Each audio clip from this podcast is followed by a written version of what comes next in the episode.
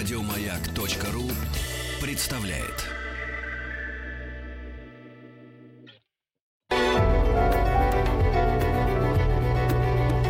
Много букв. Что читают те, о ком говорят все. Здравствуйте, дорогие слушатели. Меня зовут Савельев Александр.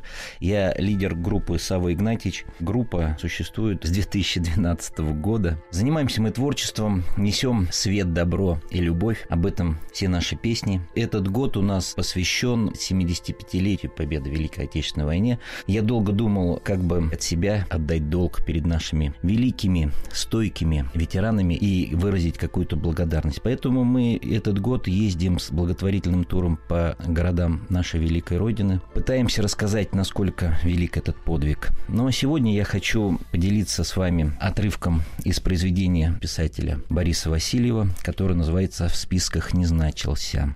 Это повесть, рассказ о настоящем человеке, о силе духа, о всем том, что должно закладываться изначально в нас, в наших детях. Ну, не буду долго вас утомлять и, наверное, перейду к чтению данного произведения. Борис Васильев в списках не значился. За всю жизнь Коле Плужникову не встречалось столько приятных неожиданностей, сколько выпало в последние три недели – Приказ о присвоении ему, Николаю Петровичу Плужнику, воинского звания он ждал давно, но вслед за приказом приятные неожиданности посыпались в таком изобилии, что Коля просыпался по ночам от собственного смеха. После утреннего построения, на котором был зачитан приказ, их сразу же повели в вещевой склад. Нет, не в общий курсантский, а в тот заветный, где выдавались немыслимой красоты хромовые сапоги, хрустящие портупеи, негнущиеся кобры, командирские сумки с гладкими лаковыми планшетками, шинели на пуговицах и гимнастерки из строгой диагонали – а потом все, весь выпуск бросились к училищным портным, чтобы подогнать обмундирование в рост и в талию, чтобы влиться в него, как в собственную кожу. И там толкались, возились и так хохотали, что под потолком начал раскачиваться казенный эмалированный абажур.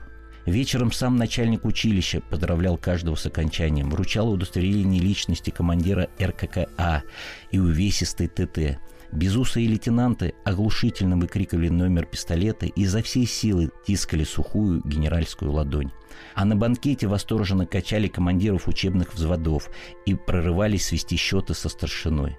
Впрочем, все обошлось благополучно, и вечер этот самый прекрасный из всех вечеров начался и закончился торжественно и красиво. Почему-то именно в ночь после банкета лейтенант Плужников обнаружил, что он хрустит – Хрустит приятно, громко и мужественно. Хрустит свежей портупеей, необмятым обмундированием, сияющими сапогами. Хрустит весь, как новенький рубль, которого за эту особенность мальчишки тех лет запросто называли хрустом. Собственно, все началось несколько раньше. На бал, который последовал после банкета, вчерашние курсанты явились девушками, а у Коли девушки не было, и он, запинаясь, пригласил библиотекаршу Зою – Зоя озабоченно поджала губы, сказала задумчиво. «Не знаю, не знаю, но пришла». Они танцевали, и Коля от жгучей застенчивости все говорил и говорил, а так как Зоя работала в библиотеке, то говорил он о русской литературе. Зоя сначала поддакивала, а в конце обидчиво оттопырила неумелые накрашенные губы. «Уж больно вы хрустите, товарищ лейтенант». На училищном языке это означало, что лейтенант Плужников задается. Тогда Коля так это и понял. И, придя в казарму, обнаружил, что хрустит самым натуральным и приятным образом. «Я хрущу», не без гордости сообщил он своему другу и соседу по койке. Они сидели на подоконнике в коридоре второго этажа. Было начало июня. И ночью в училище пахли сиренью, которую никому не разрешалось ломать. «Хрусти себе на здоровье», — сказал друг. «Только знаешь, не перед Зойкой. Она дура, Колька. Она жуткая дура и замужем за старшиной из вода боепитания. Но Колька слушал в полуха, потому что изучал хруст. И хруст этот очень ему нравился.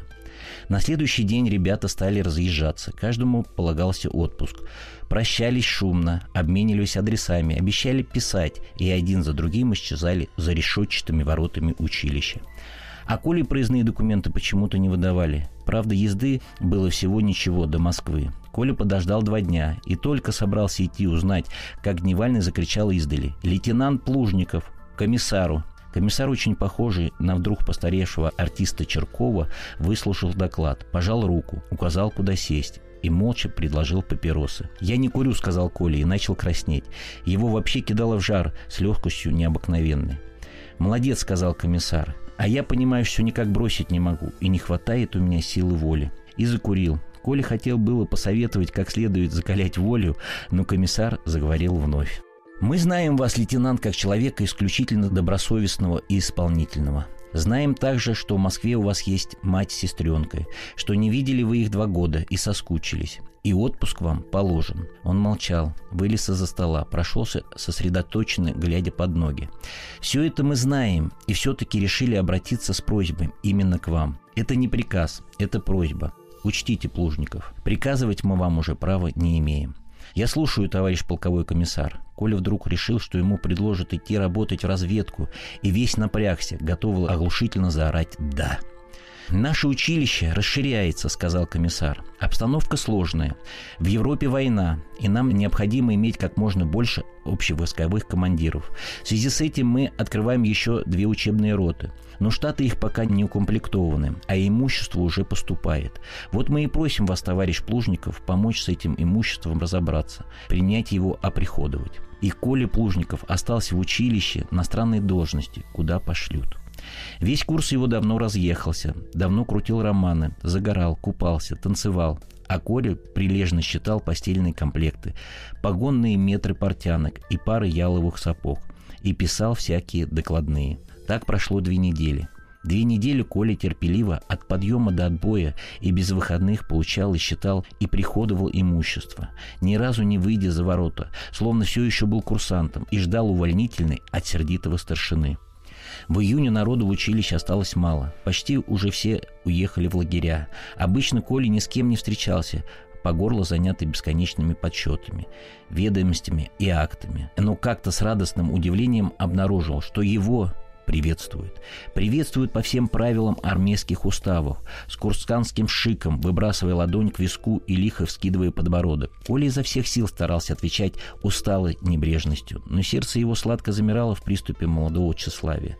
Вот тогда-то он и начал гулять по вечерам, заложив руки за спину. Шел прямо на группке курсантов, куривших перед сном, у входа в казарму. Утомленно глядел перед собой, а уши росли и росли, улавливая осторожный шепот.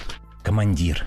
И уже зная, что вот-вот ладони упруго взлетят к вискам, старательно хмурил брови, стремясь придать своему круглому, свежему, как французская булка, лицу выражение невероятной озабоченности. «Здравствуйте, товарищ лейтенант!» Это было на третий вечер. Носом к носу. Зоя. В теплых сумерках холодком сверкали белые зубы, а многочисленные оборки шевелились сами собой, потому что никакого ветра не было, и этот живой трепет был особенно пугающим. «Что-то вас нигде не видно, товарищ лейтенант, и в библиотеку вы больше не приходите. Работа». «Вы при училище оставлены?» «У меня особое задание», — туманно сказал Коля. Они почему-то уже шли рядом и совсем не в ту сторону. Зоя говорила и говорила, беспрерывно смеясь. Он не улавливал смысла, удивляясь, что так покорно идет не в ту сторону. Потом он с беспокойством подумал, что утратило ли его обмундирование романтического похрустывания. Повел плечами, и портупея тотчас же ответила тугим благородным скрипом. «Жутко смешно. Мы так смеялись, так смеялись. Да вы не слушаете, товарищ лейтенант. Нет, я слушаю. Вы смеялись. Она остановилась в темноте, вновь блеснули ее зубы. И он уже не видел ничего, кроме этой улыбки. «Я ведь нравилась вам, да? Ну скажите, Коля, нравилась?» «Нет», — шепотом ответил он. «Просто не знаю. Вы ведь замужем». «Замужем?» Она шумно засмеялась. «Замужем, да? Вам сказали? Ну и что, что замужем? Я случайно вышла за него. Это была ошибка. Каким-то образом он взял ее за плечи, а может быть и не брал, а она сама так ловко повела ими, что его руки оказались на ее плечах. «Между прочим, он уехал», – деловито сказала она. «Если пройти по этой аллейке до забора, а потом вдоль забора до нашего дома, так никто и не заметит. Вы хотите чаю?» Коля, правда? Он уже хотел чаю, но тут темное пятно двинулось на них из аллейного сумрака. Наплыло и сказала «Извините». «Товарищ полковой комиссар», отчаянно крикнул Коля, бросившись за шагнувшей в сторону фигуры. «Товарищ полковой комиссар, я...» «Товарищ Плужников? Что же это вы девушку оставили? Ай-яй-яй!» «Да-да-да, конечно». Коля метнулся назад, сказал торопливо. «Зои, извините, дела, служебные дела».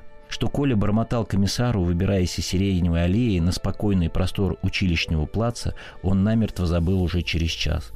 Что-то насчет портяночного полотна, нестандартной ширины или, кажется, стандартной ширины, но зато не совсем полотна. Комиссар слушал, слушал, а потом спросил.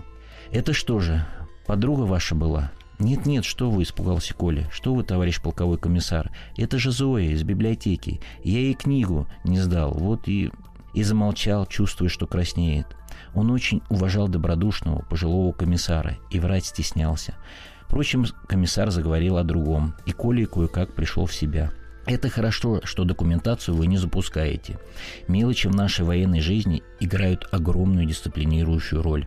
Вот, скажем, гражданский человек иногда может себе кое-что позволить, а мы, кадровые командиры Красной Армии, не можем. Не можем допустить пройтись замужней женщиной, потому что мы на виду. Мы обязаны всегда, каждую минуту быть для подчиненным образцом дисциплины. И очень хорошо, что вы это понимаете. Завтра, товарищ Плужников, в 11.30 прошу прибыть ко мне поговорим о вашей дальнейшей службе. Может быть, пройдем к генералу. Есть. Ну, значит, до завтра. Комиссар подал руку, задержал, тихо сказал. А книжку в библиотеку придется вернуть, Коля. Придется. Очень, конечно, получилось нехорошо, что пришлось обмануть товарища полкового комиссара. Но Коля почему-то не слишком огорчился. В перспективе ожидалось возможное свидание с начальником училища. И вчерашний курсант ждал этого свидания с нетерпением, страхом и трепетом. Словно девушка встреча с первой любовью. Он встал задолго до подъема, надраил до самостоятельного свечения хрустящие сапоги, подшил свежий подворотничок и начистил все пуговицы. В комсоставской столовой Коля чудовищно гордился, что кормится в этой столовой и лично расплачивается за еду. Он ничего не мог есть, а только выпил три порции компота из сухофруктов и ровно в одиннадцать прибыл к комиссару. А, Плужников, здорово. Перед дверью комиссарского кабинета сидел лейтенант Горобцов, бывший командир Колиного учебного взвода. Тоже начищенный, выутяженный и затянутый. «Как делишки, закругляешься с портяночками?» Лужников был человеком обстоятельным и поэтому поведал о своих делах все, втайне удивляясь, почему лейтенант Горобцов не интересуется, что он Коля тут делает, и закончил намеком. Вчера товарищ полковой комиссар расспрашивал и велел – «Слушай, Плужников», — понизив голос, вдруг перебил Горобцов. «Если тебя к Величко будут сватать, ты не ходи, ты ко мне просись, ладно? Мол, давно вместе служим, сработались». Лейтенант Величко тоже был командиром учебного взвода, но второго, и вечно спорил с лейтенантом Горобцовым по всем поводам.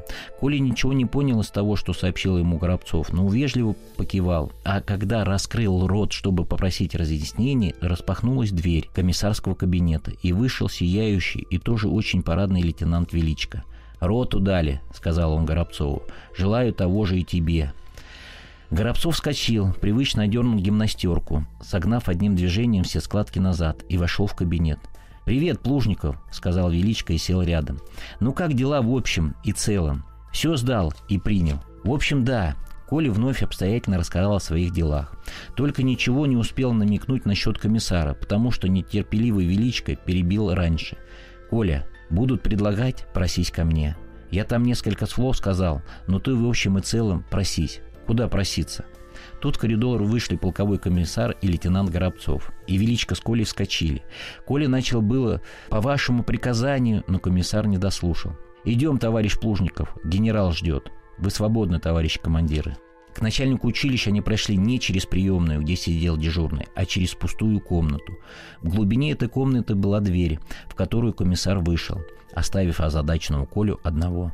До сих пор Коля встречался с генералом, когда генерал вручал ему удостоверение и личное оружие, которое так приятно оттягивало в бок. Была, правда, еще одна встреча, но Коля о ней вспоминать стеснялся. А генерал навсегда забыл.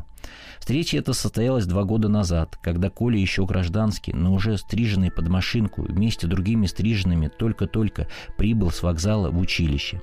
Прямо на плацу они сгрузили чемоданы, и усатый старшина, тот самый, которого они порывались отлупить после банкета, приказал всем идти в баню. Все и пошли, еще без строя, гуртом, громко разговаривая и смеясь. А Коля замешкался, потому что натер ногу и сидел босиком. Пока он напяливал ботинки, все уже скрылись за углом. Коля вскочил, хотела было кинуться следом, но тут его вдруг окликнули. «Куда же вы, молодой человек?» Сухонький, небольшого роста генерал сердито смотрел на него. «Здесь армия, и приказы в ней исполняются беспрекословно. Вам приказано охранять имущество, вот и охраняйте, пока не придет смена или не отменят приказ». Приказы Коле никто не давал, но Коля уже не сомневался, что приказ этот как бы существовал сам собой. И поэтому, неумело вытянувшись и сдавленно крикнув «Есть, товарищ генерал!» остался при чемоданах. А ребята, как на грех, куда-то провалились. Потом выяснилось, что после бани они получили курсантское обмундирование, и старшина повел их в протяжную мастерскую, чтобы каждый подогнал одежду по фигуре. Все это заняло уйму времени. И Коля покорно стоял возле никому не нужных вещей. Стоял и чрезвычайно гордился этим, словно охранял склад с боеприпасами и никто на него не обращал внимания, пока за вещами не пришли двое хмурых курсантов, получивших внеочередные наряды за вчерашнюю самоволку. «Не пущу!» – закричал Коля. «Не смейте приближаться!» «Чего?» – довольно грубо поинтересовался один из штрафников. «Вот сейчас дам по шее!» «Назад!» – воодушевленно заорал Плужников. «Я часовой, я приказываю!» Оружия у него, естественно, не было, но он так вопил, что курсанты на всякий случай решили не связываться. Пошли за старшим по наряду. Но Коля и ему не подчинился и потребовал либо смены, либо отмены. А поскольку никакой смены не было и быть не могло, то стали выяснять, кто назначил его на этот пост. Однако Коля в разговор вступать отказался и шумел до тех пор, пока не явился дежурный по училищу. Красная повязка подействовала, но сдав пост, Коля не знал, куда идти и что делать. И дежурный тоже не знал, а когда разобрались, баня уже закрылась, и Коле пришлось еще сутки прожить штатским человеком, но зато навлечь на себя мстительный гнев старшины. И вот сегодня предстояло в третий раз встретиться с генералом. Коля желал этого и отчасти трусил, потому что верил в таинственные слухи об участии генерала в испанских событиях. А поверив, не мог не бояться глаз, совсем еще недавно видящих настоящих фашистов и настоящие бои. Наконец-то приоткрылась дверь, и комиссар поманил его пальцем. Коля поспешно одернул гимнастерку, облизнул пересохшие вдруг губы и шагнул за глухие портьеры. Вход был напротив официального, и Коля оказался за сутулой генеральской спиной. Это несколько смутило его, и доклад он прокричал не столь отчетливо, как надеялся. Генерал выслушал и указал на стул перед столом. Коля сел, положив руки на колени и неестественно выпрямившись. Генерал внимательно поглядел на него, надел очки. Коля чрезвычайно расстроился, увидев эти очки, и стал читать какие-то листики, подшитые в красную папку. Коля еще не знал, что именно так выглядит его лейтенанта Плужникова личное дело. «Все пятерки и одна тройка?» – удивился генерал. «А чего же тройка?» «Тройка по матобеспечению», – сказал Коля, густо, как девушка покраснев. «Я пересдам, товарищ генерал». «Нет, товарищ лейтенант, поздно уже», — усмехнулся генерал. «Отличные характеристики со стороны комсомола и со стороны товарищей», — негромко сказал комиссар. «Угу», — подтвердил генерал, снова погружаясь в чтение. Комиссар отошел к открытому окну, закурил и улыбнулся Коле, как старому знакомому. Коля в ответ вежливо шевельнул губами и вновь напряженно уставился в генеральскую переносицу. «А вы, оказывается, отлично стреляете?» – спросил генерал. «Призовой, можно сказать, стрелок. Честь училища защищал», – подтвердил комиссар. «Прекрасно». Генерал закрыл красную папку, отодвинул ее и снял очки. «У нас есть к вам предложение, товарищ лейтенант». Коля с готовностью подался вперед, не проронив ни слова. После должности уполномоченного по портянкам он уже не надеялся на разведку. «Мы предлагаем вам остаться при училище командиром учебного взвода», — сказал генерал. «Должность ответственная. Вы какого года?» «Я родился 12 апреля 1922 года», — оттарабанил Коля. Он сказал машинально, потому что лихорадочно соображал, как поступить. Конечно, предлагаемая должность была для вчерашнего выпускника чрезвычайно почетной. Но Коля не мог вот так вдруг вскочить и заорать. С удовольствием, товарищ генерал. Не мог, потому что командир, он был твердо убежден в этом, становится настоящим командиром, только послужив в войсках похлебав с бойцами из одного котелка, научившись командовать ими. А он хотел стать таким командиром, и поэтому пошел в общевойсковое училище, когда все бредили авиацией или на крайний случай танками. Много букв. Много букв. Любимые тексты главных персон современности – Здравствуйте, дорогие слушатели. Меня зовут Савельев Александр, лидер группы Савы Игнатьевич. Я продолжаю читать отрывок из повести Бориса Васильева «В списках не значился». Через три года вы будете иметь право поступать в академию, продолжал генерал. А судя по всему, вам следует учиться дальше. Мы даже представим вам право выбора, улыбнулся комиссар. Ну, в чью роту хочешь? Горобцову или Квиличка? Горобцов ему, наверное, надоел, усмехнулся генерал. Коля хотел сказать, что Горобцов ему совсем не надоел, что он отличный командир, но все это ни к чему, потому что он, Николай Плужников, оставаться в училище не собирается. Ему нужны часть, бойцы, потная лямка взводного, все то, что называется коротким словом «служба». Так он хотел сказать, но слова запутались в голове, и Коля вдруг опять начал краснеть. «Можете закурить, товарищ лейтенант», — сказал генерал, пряча улыбку. «Покурите, обдумайте предложение». «Не выйдет», — вздохнул полковой комиссар. «Не курит он. Вот незадача». «Не курю», — подтвердил Коля и осторожно прокашлялся. «Товарищ генерал, разрешите?» «Слушаю». «Товарищ генерал, я благодарю вас, конечно, и большое спасибо за доверие. Я понимаю, что это большая честь для меня, но все-таки разрешите отказаться, товарищ генерал». «Почему?» Полковой комиссар нахмурился, шагнул от окна. «Что за новости, Плужников?» Генерал молча смотрел на него. Смотрел с явным интересом, и Коля приободрился. Я считаю, что каждый командир должен сначала послужить в войсках, товарищ генерал. Так нам говорили в училище, и сам товарищ полковой комиссар на торжественном вечере тоже говорил, что только в войсковой части можно стать настоящим командиром. Комиссар растерянно кашлянул и вернулся к окну. Генерал по-прежнему смотрел на Колю. И поэтому большое вам, конечно, спасибо, товарищ генерал. Поэтому я очень вас прошу, пожалуйста, направьте меня в часть, в любую часть и на любую должность. Коля замолчал, и в кабинете возникла пауза. Однако ни генерал, ни комиссар не замечали его, но Коля чувствовал, как он тянется, и очень смущался. «Я, конечно, понимаю, товарищ генерал, что... А ведь он молочина, комиссар», — вдруг весело сказал начальник. «Молочага ты, лейтенант, ей-богу, молочага». А комиссар неожиданно рассмеялся и крепко хлопнул Колю по плечу. «Спасибо за память, Плужников!» И все трое заулыбались, так, будто нашли выход из очень неудобного положения. «Значит, в часть?» «В часть, товарищ генерал. Не передумаешь?» Начальник вдруг перешел на «ты», и обращение этого уже не менял. «Нет. И все равно, куда пошлют?» – спросил комиссар. «А как же мать, сестренка?» «Отца у него нет, товарищ генерал». «Знаю». Генерал спрятал улыбку. Смотрел серьезно, барабанил пальцами по красной папке особый западный устроит лейтенант. Коля зарозовел, о службе в особых округах мечтали как о немыслимой удаче. Командиром взвода согласен? «Товарищ генерал!» Коля вскочил и сразу сел, вспомнив о дисциплине. «Большое, большое спасибо, товарищ генерал!» «Но с одним условием», — очень серьезно сказал генерал. «Даю тебе, лейтенант, год войсковой практики а ровно через год я тебя назад затребую. В училище, на должность командира учебного взвода. Согласен? Согласен, товарищ генерал. Если прикажете, «Прикажем, прикажем», — засмеялся комиссар.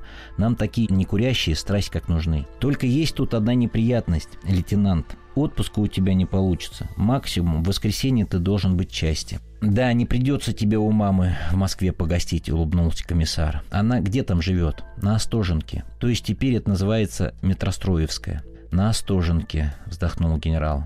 И, встав, протянул Коле руку. «Ну, счастливо служить, лейтенант. Через год жду. Запомни». «Спасибо, товарищ генерал. До свидания», – прокричал Коля и строевым шагом вышел из кабинета. В те времена с билетами на поезда было сложно, но комиссар, провожая Колю через таинственную комнату, пообещал билет этот раздобыть. Весь день Коля сдавал дела, бегал с обходным листком, получал в строевом отделе документы. Там его ждала еще одна приятная неожиданность. Начальник училища приказом объявлял ему благодарность за выполнение особого задания.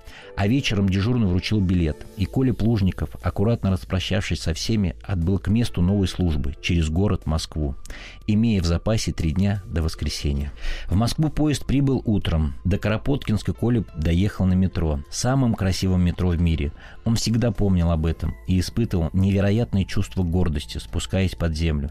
На станции Дворец Советов он вышел. Напротив поднимался глухой забор, за которым что-то стучало, шипело и грохало. И на этот забор Коля тоже смотрел с огромной гордостью, потому что за ним складывался фундамент самого высокого здания в мире – Дворца Советов с гигантской статуей Ленина наверху. Возле дома, откуда он два года назад ушел в училище, Коля остановился. Дом этот самый обыкновенный, многоквартирный московский дом со сводчатыми воротами, глухим двором и множеством кошек. Дом этот был совсем по-особому дорог ему. Здесь он знал каждую лестницу, каждый угол и каждый кирпич в каждом углу. Это был его дом.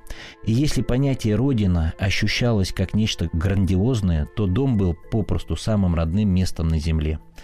Коля стоял возле дома, улыбался и думал, что там во дворе на солнечной стороне наверняка сидит Матвеевна, вяжет бесконечный чулок и заговаривает со всеми, кто проходит мимо.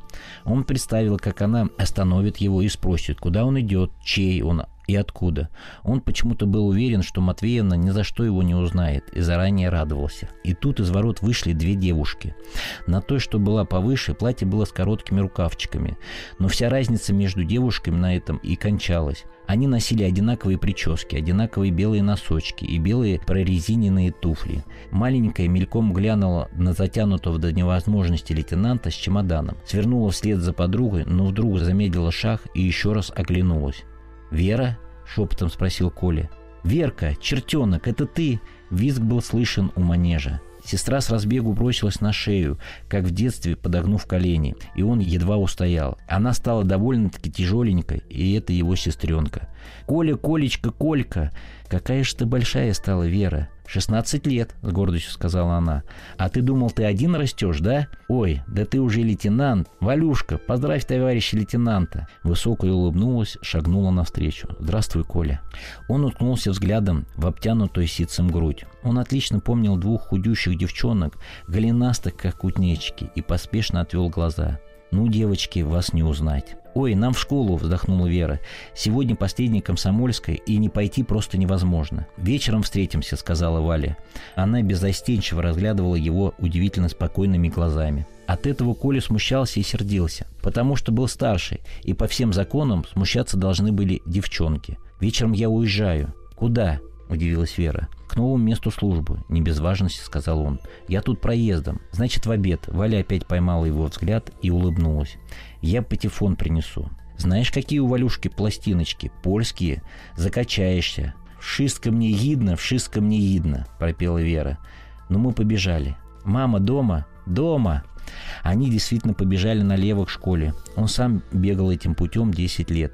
Коля глядел вслед, смотрел, как взлетают волосы, как бьются платья о загорелые икры, и хотел, чтобы девчонки оглянулись. И подумал, если оглянутся, то...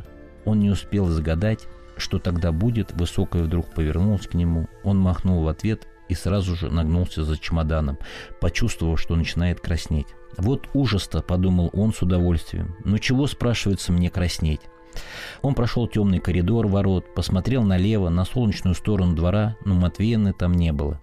Это неприятно удивило его, но тут Коля оказался перед собственным подъездом и на одном дыхании влетел на пятый этаж. Мама совсем не изменилась, и даже халат на ней был тот же в горошек. Увидев его, она вдруг заплакала. «Боже, как ты похож на отца!» Отца Колю помнил смутно. В 26-м тот уехал в Среднюю Азию и не вернулся. Маму вызвали в главное политуправление, и там рассказали, что комиссар Плужников убит в схватке с басмачами у кишлака Коскудук. Мама кормила его завтраком и беспрерывно говорила Коля поддакивал, но слушал рассеянно. Он все время думал об этом вдруг выросшей Вальке из 49-й квартиры и очень хотел, чтобы мама заговорила о ней, но маму интересовали другие вопросы. А я им и говорю, боже, боже мой, неужели дети должны целый день слушать это громкое радио? У них ведь маленькие уши, и вообще это не педагогично. Мне, конечно, отказали, потому что наряд уже был подписан и поставили громкоговоритель. Но я пошла в райком и все объяснила. Мама заведовала детским садом и постоянно пребывала в каких-то странных хлопотах. За два года Коля порядком отвык от всего и теперь бы слушал с удовольствием, но в голове все время вертелась эта Валя Валентина. «Да, мама, я Верочку у ворот встретил», — не в попад сказал он, прерывая мать на самом волнующем месте. «Она с этой была, ну, как ее, с Валей». «Да, они в школу пошли. Хочешь еще кофе?» «Нет, мам, спасибо». Коля прошелся по комнате, поскрипел в свое удовольствие. Много букв. Много букв. Любимые тексты главных персон современности. Здравствуйте, дорогие слушатели. Меня зовут Савельев Александр, лидер группы Савы Игнатьевич. Я продолжаю читать отрывок из повести Бориса Васильева «В списках не значился». Мама опять начала вспоминать что-то детсадовское, но он перебил. «А что Валя, все еще учится, да?» «Да ты что, Калюшка, Вали не помнишь? Она же не вылезала от нас!» Мама вдруг рассмеялась. «Верочка говорила, что Валюша была в тебя влюблена». «Глупости это!» – сердито закричал Коля. «Глупости!» «Конечно, глупости!» – неожиданно легко согласилась мама. «Тогда она еще девчонкой была, а теперь настоящая красавица. Наша Верочка тоже хороша, но Валя просто красавица. «Ну уж и красавица», – ворчливо сказал он, с трудом скрывая вдруг охватившую его радость. «Обыкновенная девчонка, каких тысяч в нашей стране. Лучше скажи, как Матвеевна себя чувствует. Я вхожу во двор...» «Умерла наша Матвеевна», – вздохнула мама. «Как так умерла?» – не понял он. «Люди умирают, Коля», – опять вздохнула мама. «Ты счастливый, ты можешь еще не думать об этом. И Коля подумал, что он и вправду счастливый, раз встретил возле ворот такую удивительную девушку. Из разговора выяснил, что девушка эта была в него влюблена. После завтрака Коля отправился на белорусский вокзал. Нужный ему поезд отходил в 7 вечера, что было совершенно невозможно. Коля походил по вокзалу, повздыхал и не очень решительно постучался к дежурному помощнику военного коменданта. Позже, спросил дежурный помощник, тоже был молод и несолидно подмигивал. «Что, лейтенант, сердечные дела?» «Нет», — опустив голову, сказал Коля. «Мама у меня больна, оказывается». «Очень». Тут он испугался, что может накликать действительно болезнь, и поспешно поправился. «Нет, не очень, не очень». «Понятно», — опять подмигнул дежурный. «Сейчас поглядим насчет мамы». Он полистал книгу, потом стал звонить по телефонам, разговаривая вроде бы по другим проводам. Коля терпеливо ждал, рассматривая плакаты о перевозках. Наконец дежурный положил последнюю трубку. С пересадкой согласен? Отправление в три минуты первого. Поезд Москва-Минск. В Минске пересадка. Согласен, сказал Коля. Большое вам спасибо, товарищ старший лейтенант. Получив билет, он тут же на улице Горького зашел гастроном и хмурясь долго разглядывал вина. Наконец купил шампанского, потому что пил его на выпускном банкете. Вишневые наливки, потому что такую наливку делала мама. И Мадеру, потому что читал о ней в романе про аристократов. «Ты с ума сошел?» — сердито сказала мама. «Это что же, на каждого по бутылке?» «А!» — Коля беспечно махнул рукой. «Гулять так гулять!» Встреча удалась на славу. Началась она с торжественного обеда, ради которого мама одолжила у соседей еще одну керосинку. Вера вертелась на кухне, но часто врывалась с очередным вопросом. «А из пулемета ты стрелял?» «Стрелял». «А из Максима?» «Из Максима и из других систем тоже». «Вот здорово!» — восхищенно ахала Вера. Коля озабоченно ходил по комнате. Он подшил свежий подворотничок, надраил сапоги и теперь хрустел всеми ремнями. От волнения он совсем не хотел есть, а Валя все не шла и не шла. «А комнату тебе дадут?» «Дадут, дадут. Отдельную?» «Конечно». Он посмотрел на Верочку снисходительно. «Я ведь строевой командир». «Мы к тебе приедем», — таинственно зашептала она. «Маму отправим с детским садом на дачу и приедем к тебе». «Кто это мы?» Он все понял, и сердце сладко колыхнулось. «Так кто же такие мы? Неужели не понимаешь? Ну мы, это мы, я и Валюшка». Коля покашлял, чтобы спрятать не кстати выползшую улыбку, и солидно сказал. «Пропуск, вероятно, потребуется. Заранее напиши, чтоб с командованием договориться. Ой, у меня картошка переварилась». Крутанулась на каблуке, раздула куполом платья, хлопнула дверью.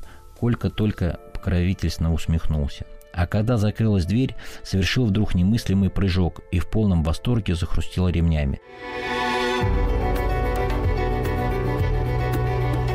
Много букв. Любимые тексты главных персон современности. Еще больше подкастов на радиомаяк.ру.